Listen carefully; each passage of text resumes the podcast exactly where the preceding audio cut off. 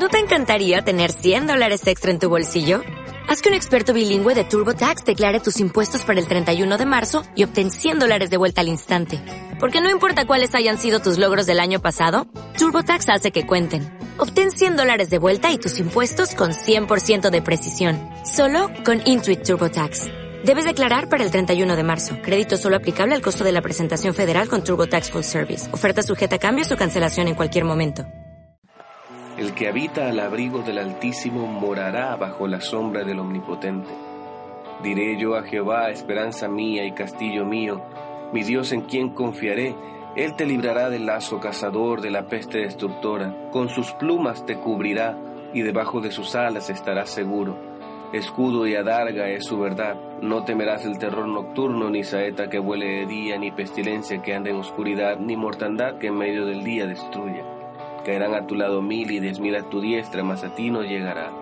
Ciertamente con tus ojos mirarás y verás la recompensa de los impíos, porque has puesto a Jehová, que es mi esperanza, al Altísimo por tu habitación.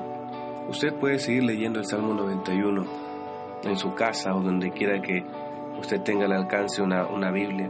Pero quiero decirle algo, todas las, las promesas que están aquí escritas este, están condicionadas al versículo 1 la primera línea que dice, el que habita al abrigo del Altísimo, el que sabe habitar, el que sabe morar, el que sabe mantenerse en la presencia de Dios, este morará bajo la sombra del Omnipotente y por eso es que de ahí viene el resto de las bendiciones.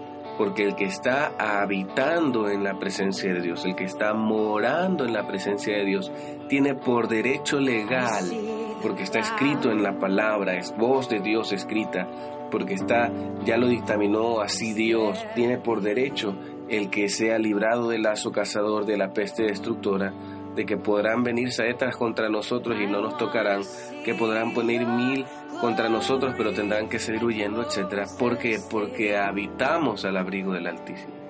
Ahora, ¿qué? ¿Cómo uno puede habitar y para esto creo que debemos de ir también a otro salmo que es el Salmo 15, que dice, Jehová, ¿quién habitará en tu tabernáculo? ¿Quién morará en tu monte santo?